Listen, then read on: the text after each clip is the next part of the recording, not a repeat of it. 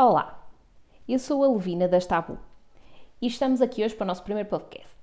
Antes de mais, acho que é importante esclarecermos um, em que é que consiste o nosso projeto um, para ficarem mais por dentro, sem amassar muito. Bem, nós criamos a Tabu uh, porque achamos que a sociedade é capaz de discutir e desmistificar tabus. Este projeto eh, então tenta abordar alguns tabus na sociedade e fornecer às pessoas informações para que elas depois possam discutir informadamente um, esses tabus. Pronto, uh, nós lançamos a nossa primeira edição da revista e acompanhada desta revista está uma surpresa, um baralho de cartas em que o objetivo é tipo criar uma espécie de um jogo para colocar as pessoas a falar sobre tabus, ser mais fácil para as pessoas darem introdução ao tema. Ah, as cartas têm os nossos sete tabus desta, que abordamos nesta revista e hum, eu estou aqui com as cartas e vai ser assim que nós vamos iniciar o nosso podcast. Vou retirar à sorte uma das cartas e hum, veremos qual o tabu que vai surgir. Ora bem, estou a baralhar as cartas e é sobre doenças mentais. Parece um bom, um bom tema para iniciar. Aquilo que eu vou fazer é tentar dar conteúdo, mas sem ser de uma forma muito maçante de estar a ler o artigo por inteiro, não é? Vou chamando apenas a atenção para determinados uh, pontos que achamos mais importantes. O nosso artigo de, uh, sobre as doenças mentais um, inicia-se com uma infografia em que falamos um bocadinho sobre a história. E por acaso é bastante interessante ir recuarmos até ao período neolítico, em que neste período esta doença era tratada com base em crenças uh, ou causas sobrenaturais. A manifestação dos sintomas era explicada por possessões demoníacas, maldições, feitiçarias e até mesmo como uma vingança dos deuses. Veja-se lá. Uh, descobertas que foram feitas já 5 mil anos atrás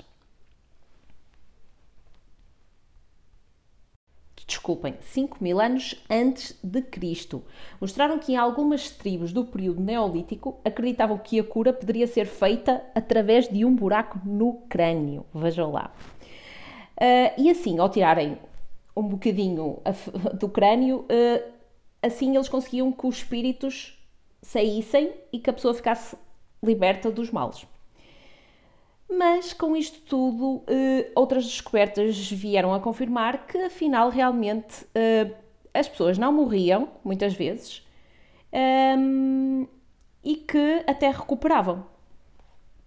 Depois, assim, um período mais relevante também uh, é a parte em que os egípcios recomendavam que os pacientes praticassem atividades lúdicas em vez de fazer aqueles procedimentos, é? de fazer buraco na cabeça, uh, as pessoas, uh, por exemplo, uh, dançassem, ouvissem música, pintassem, tentando ao máximo sempre ter uma vida cotidiana o mais normal possível. Depois, a seguir a isto, temos a Idade Média. Como todos nós sabemos, a Idade Média foi aquela idade das trevas. E então, na Idade Média, voltamos àquelas crianças iniciais em que uh, as doenças mentais estavam relacionadas com bruxarias e espíritos malignos.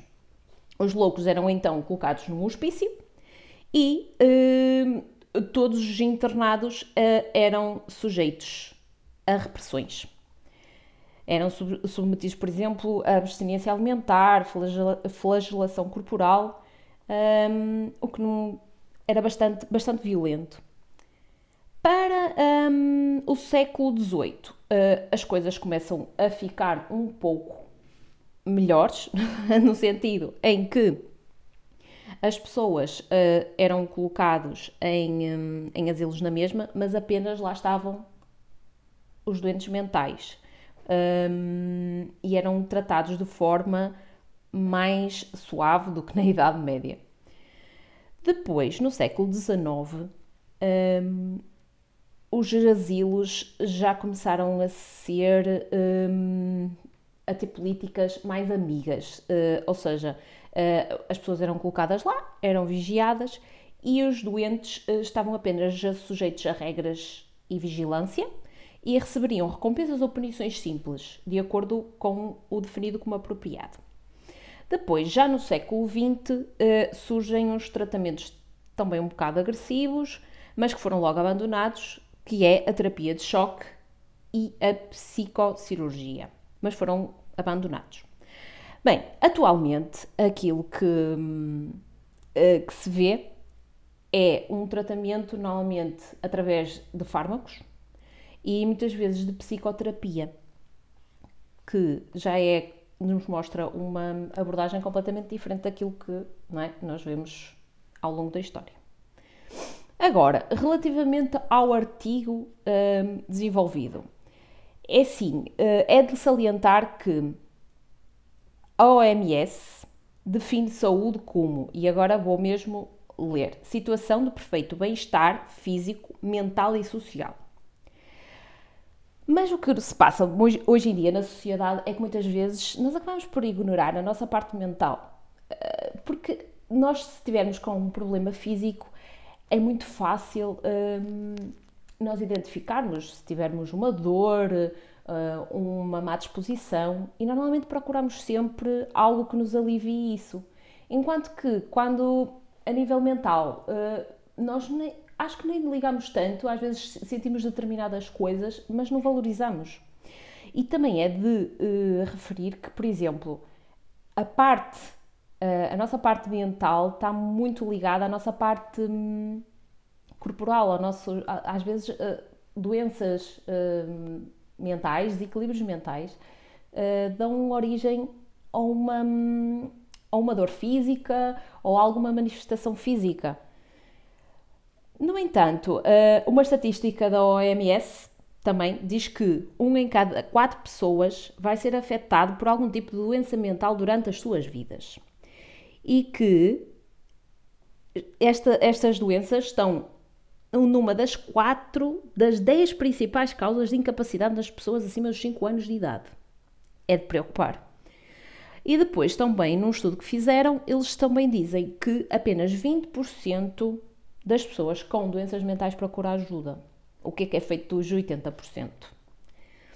Bem, mas uh, para nós uh, conseguirmos melhorar uh, esta parte das doenças mentais e é necessária informação quer para nós conseguirmos identificar em nós algum problema psicológico que tenhamos, ou mesmo nos outros, em alguém que nos rodeia.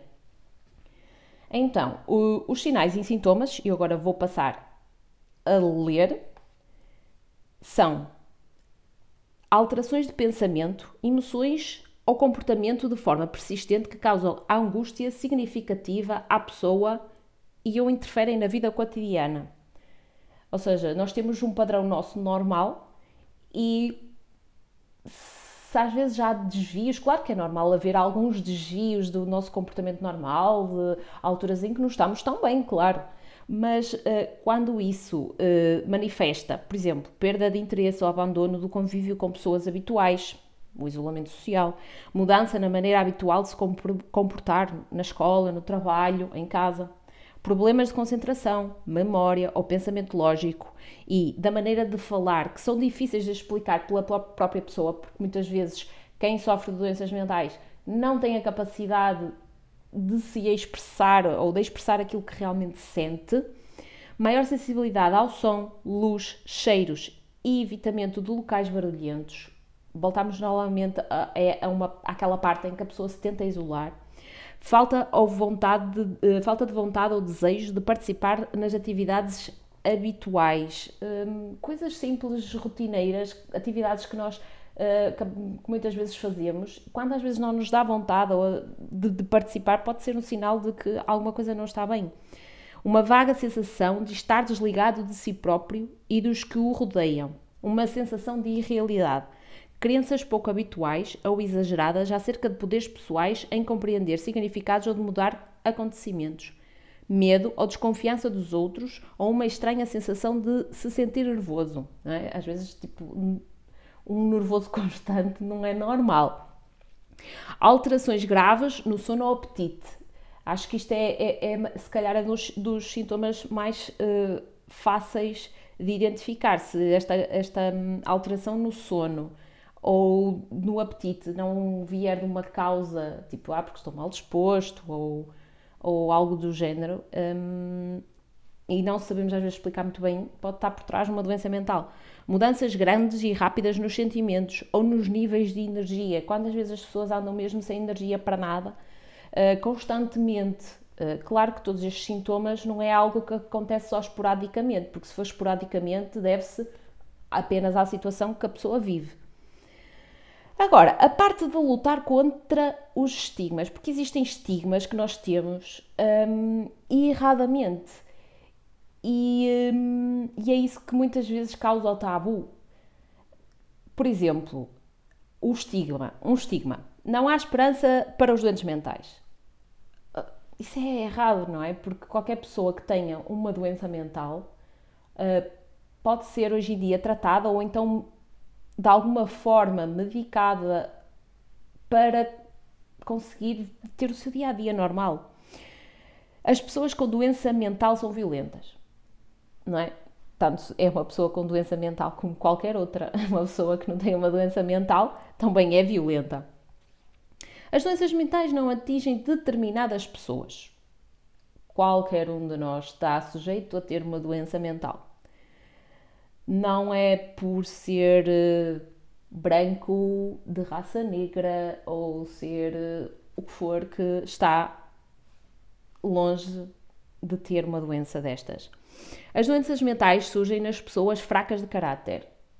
Há tanta coisa que contribui para uma doença mental, muitas vezes fatores hum, biológicos, psicológicos e mesmo da, da realidade envolvente. Uh, por exemplo, uma situação de desemprego prolongada pode levar uma pessoa, por exemplo, a desenvolver uma depressão, porque e é a realidade que a rodeia, não é a pessoa que é fraca ou, ou ou a pessoa que, que não tem forças, é a situação que a leva a não ter forças.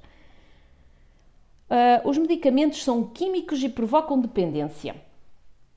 Isto é outro estigma. Sim, os medicamentos são químicos, são. Provocam dependência? Sim, não, não podemos negar. Mas a verdade é que existe forma de contornarmos isto e de, como em qualquer outra área da medicina, não é? Uh, existem outros tipos de medicação que podem dar habituação e como em toda a medicina é preciso fazer o dito desmame. As psicoterapias e autoajuda são uma perda de tempo. Isto é outro estigma e é assim, a psicoterapia pode ser muito importante para determinadas pessoas, porque cada um é cada qual, e claro que um, vai haver pessoas que se calhar com doenças mentais que até vão conseguir evoluir mais com uma psicoterapia do que propriamente com uma medicação. Portanto, isto é basicamente o que o nosso artigo acaba por abordar, é tentar dar um pouco de informação acerca das doenças mentais, para que as pessoas não tenham vergonha de falar, tentar dizer que as doenças mentais estão em qualquer parte, estão em qualquer pessoa e que é importante as pessoas é tratarem-nas e mesmo quem está a ver ou ao lado um, ajudar e não ter aquela coisa de colocar de parte ou isso é o pior, é o pior que se pode fazer. Portanto, podemos dar concluído o nosso primeiro podcast espero que não tenha sido extremamente aborrecido. Tive que, claro, uh, citar algumas coisas do próprio artigo até para fazer um, a introdução e para, para ser mais fácil de, de, de explicar. Espero que tenham gostado e aguardamos o próximo podcast. Até lá, fiquem bem!